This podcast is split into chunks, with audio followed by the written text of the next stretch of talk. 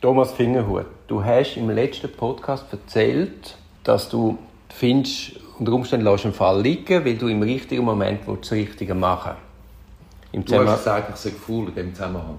Ich habe gefragt, ob du deine Faulheit schön redest. Jetzt lass uns das doch gerade konkret im Verhältnis zum Beispiel zum Klienten anschauen. Also hast du gesagt, du, hättest einmal, du vergisst ihn ein bisschen mitzunehmen. Mhm. Wie gestaltest du denn das Verhältnis zum Klienten?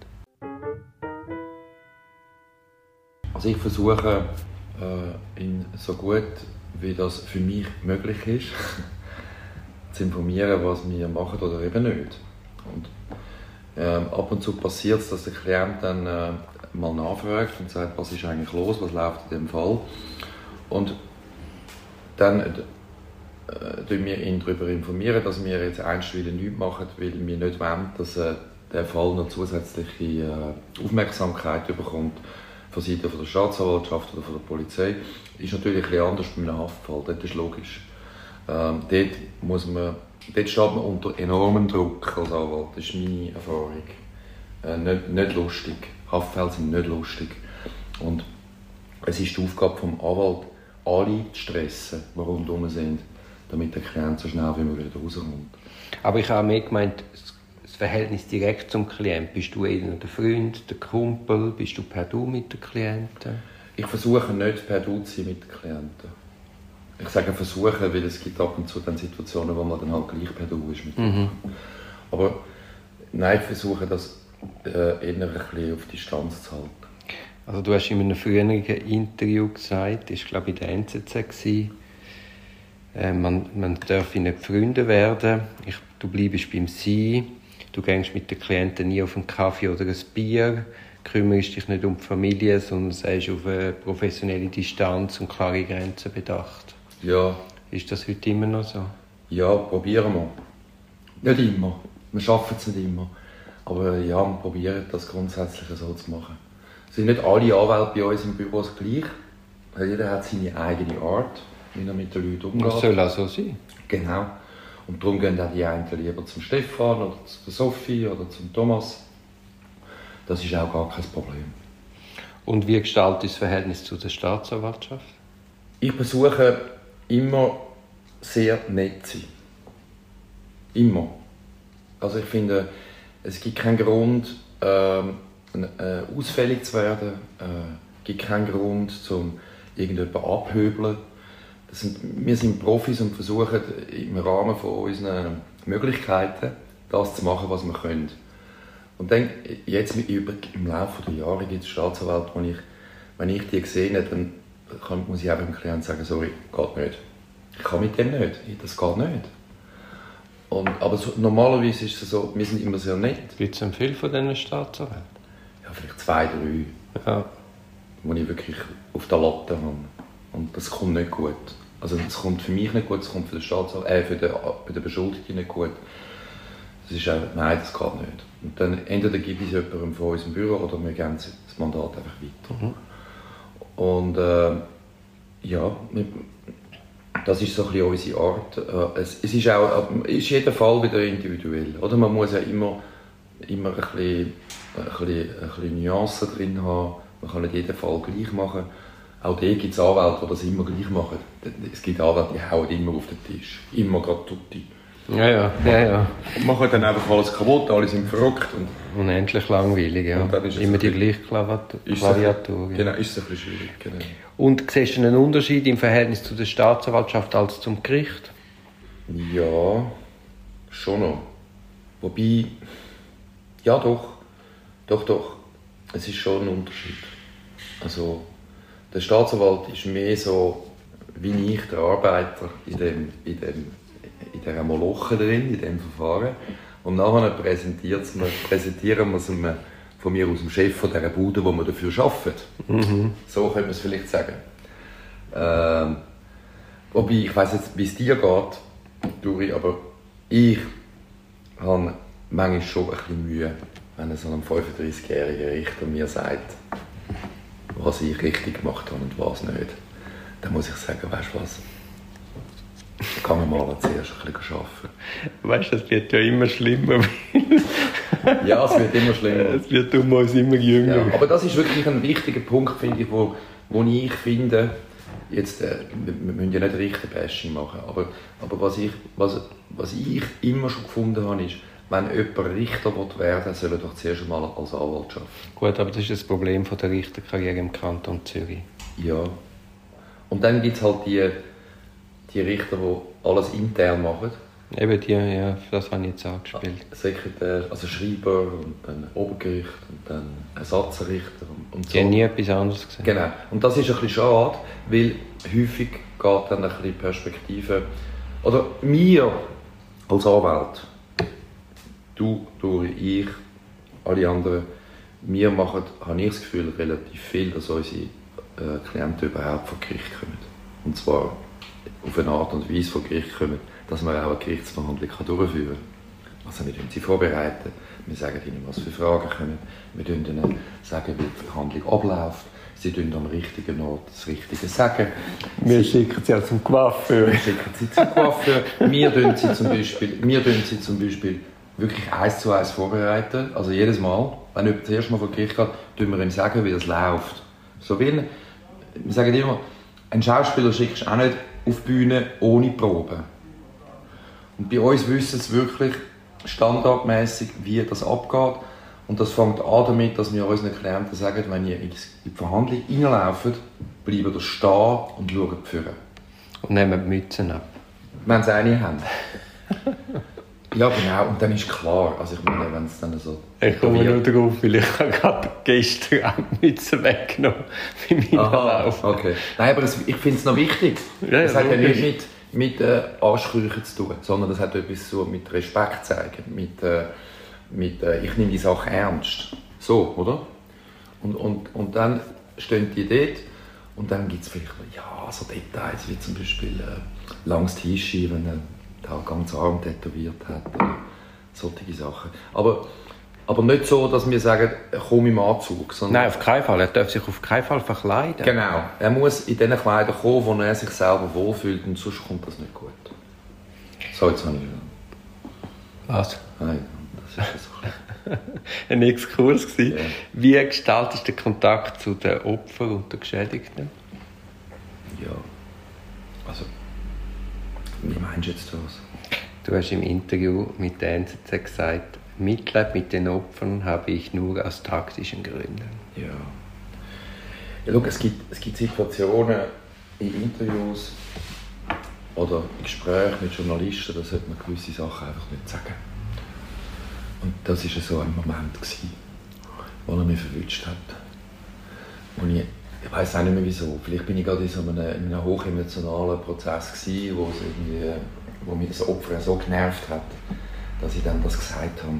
Es ist das Gleiche mit dem Rupperswiler Fall. Gut, du provozierst wahrscheinlich einfach auch gerne. Ja, das kommt auch dazu. Aber im Rupperswiler Fall zum Beispiel, ganz am Anfang, wo, wo die arme Renate Senn, oder? Wirklich, wirklich die ist ja wirklich durch Mangel genommen worden. Wir haben sie ja dann nachher dann auch, haben wir ja dann gekehrt wieder. Aber dort auch am Anfang, das ist mir so, ich kann mich noch genau erinnern, ich bin im, im, am, am Rennweg in einer Beiz gehockt und da läuten 20 Minuten an und sagt, was sagen Sie zu dem Statement von dieser Verteidigerin? Und da hat es mir den Hut geklopft. also, sie hat ja gesagt, ich bin nicht der Sprachrohr eines Klienten und dann muss ich sagen, wenn jemand ein Sprachrohr ist von seinem Klienten, dann ist es der Anwalt. Wer sonst? Und das hätte ich auch nicht sagen Aber normalerweise ist es schon so, das muss ich halt wieder sagen, Beziehung zum Opfer ist immer taktisch. Immer. Ich habe nie irgendeinen emotionalen Bezug zu Opfern. Ich, ich finde, so kannst du es nicht sagen. Es ist ja einfach krass einzelfallabhängig. Also ich habe jetzt nie, also praktisch noch nie, gut, wir kommen dann vielleicht noch darauf zurück, es hat einen Fall gegeben, wo ich und ich fand, der Fall ist so krass, dass ich auch äh, gefunden habe, äh, ist ein, also das Opfer, das arme Opfer, oder? Aber normalerweise, nein, ich habe wirklich, vielleicht ist das, bin ich so ein kalter Killer, Killer oder so, aber mit, mit null Emotionen. ist das auch wieder so etwas, Nein. beruhigt? Nein, aber, aber ich habe einfach, wenn ich, wenn ich in so einen Fall reingehe, dann habe ich eigentlich nur die Interessen des Beschuldigten. Das ist klar, das ist klar. Eben. Und dann, hat, dann haben Emotionen nichts zu suchen mit Bezug aufs Opfer. Aber die Frage geht nicht um Emotionen, sondern wie gestaltest du das Verhältnis? Und verlogen ist es ja nie, oder zumindest bei mir nicht. Nein, nein, es ist nicht verlogen. Das hat, vielleicht ist das irgendein Missverständnis. aber verlogen Mitleid mit den Opfern habe ich nur aus taktischen genau, Gründen. Genau. Also, das, also, ja, also wenn jetzt, wenn jetzt von mir verlangt wird, dass ich sage, dass ich vor Gericht sage, äh, mein Klient ist, äh, keine Ahnung. Aber dann, es geht gar nicht um, den, um ums Auftreten vor Gericht, sondern es geht ja mehr darum, in der Pause beim Hallo sagen, beim Adieu sagen. Ja, also gut, wir haben jetzt nie Probleme mit den Opfern oder mit, mit Opfervertretern oder irgendetwas. Auch dort, wir haben ja ganz normalen Umgang mit denen. Wir, also ich meine, wir müssen vielleicht mal anderen aber es gibt, doch, es aber es gibt doch auch so Anwälte, weißt du, so Wagenburg-Mentalität ja, haben. das haben wir überhaupt nicht. Eben, das, nein, nein, das, das will ich raus, oder? Nein, das sind auch Players und Genau, also legitime Interessen, die werden mit Respekt behandelt. Genau, genau. Also wir haben immer Open Door. Also bei uns kann jeder kommen, kann jeder eben, Das finde ich eben ganz wichtig, dass man offene Türen hat, dass genau. man jeder, dass die Türen nie so zuknallt, dass es nicht mehr kann ah, nein, nein, nein, überhaupt nicht. Das ist, da hat man vielleicht etwas falsch verstanden, aber wir, wir reden mit allen. Mit allen. Aber wir, wir haben dann, wir haben, es, es ist eher umgekehrt. Meine Erfahrung ist die, dass viele Opfer, beziehungsweise nicht einmal unbedingt Opfer, sondern Vertreter der Opfer, sich scheuchen, sich irgendwie nur ansatzweise in der Nähe vom Verteidiger zu sehen werden. Das finde ich falsch und du hast ganz viele Opfervertreter, die sich derart auf die Seite vom Opfer Genau. Und darum, äh, ich bin jetzt ja. zum Beispiel, das darf ich auch sagen, ich bin ganz, ganz ein mieser Opfervertreter. Machst du das in dem Fall auch? Selten. Ja, wir haben zwei Fälle zusammen gehabt, wo du Opfervertreter Ja, jetzt musst du das nicht so in aller Öffentlichkeit erzählen. Nein, aber, nein, aber es, es ich kann, ganz... Dort habe ich jetzt schimpfen mit dir. Ja. Nein, es, ich mache es wirklich ganz selten. Und wenn, dann gebe ich sie intern ab. Mhm. Also, ich bin wirklich einfach, bin einfach schlecht. Ich halte diese Rolle nicht so gut. Das kann man, darf man ja sagen. Das ist ja nicht so schlimm. Bin lieber auf Seite des Beschuldigten. Und, und ich, ich, das ist halt auch, das hat auch etwas mit dem zu tun, dass man, dass man, und das ist wieder das Strafverfahren, das ist wieder das, was vielleicht auch die Jüngeren interessiert. Hört auf mit dieser materiellen Wort. Hört bitte auf mit dieser materiellen Wort. Das gibt es nicht. Das ist fake. Das ist, das ist, äh, das ist, äh, das ist ein Konstrukt.